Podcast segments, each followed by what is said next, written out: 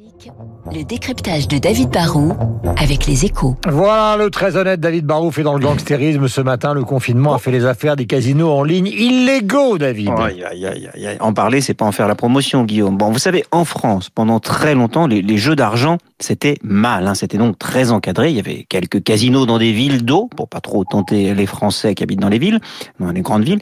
Et comme il fallait quand même remplir un peu les, les, caisses de l'État, bah, il y avait des monopoles publics ou parapublics, comme la Française des Jeux et le PMU. En 2010, la, la pression d'Internet a fait qu'on a été obligé d'ouvrir les jeux d'argent au lieu, aux jeux en ligne et à la concurrence. On ne pouvait plus retenir la marée digitale. Mais on a juste autorisé les paris sportifs et le poker, mais on a interdit les jeux de type casino, hein, comme la roulette, et le résultat aujourd'hui est catastrophique.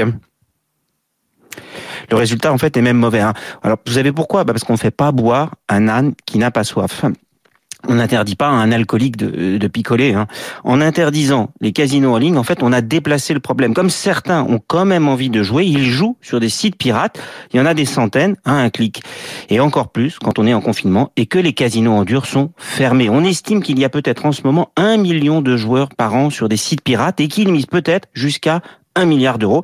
Et les recettes de pirates ont explosé l'année dernière. Et pourquoi est-ce grave, David? Euh, bah C'est grave parce que quand on laisse se développer une activité illégale, tout le monde est perdant. Hein. Les joueurs parient sur des sites qui ne sont pas sûrs. L'État ne peut ni réguler ni taxer. Hein. On peut pas surveiller non plus les, les, joueurs compulsifs.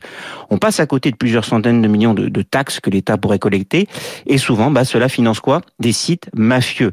L'argument, c'est de dire que si on autorise, bah, les gens vont devenir accros et jouer beaucoup trop, la spirale infernale, ou que cela va tuer nos bons vieux casinos en dur dans nos villes d'eau.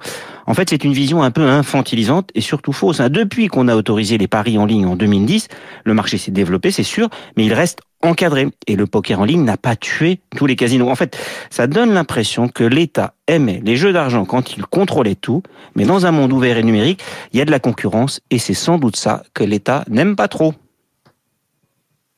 Merci David. Il est 7h58 sur l'antenne de Radio Classique. Nous évoquions euh, tout à l'heure donc euh, la naissance de Dostoïevski, donc euh, non pas aujourd'hui, mais en, en 1880, la, la, mort de Dostoïevski en 1881, pardonnez-moi.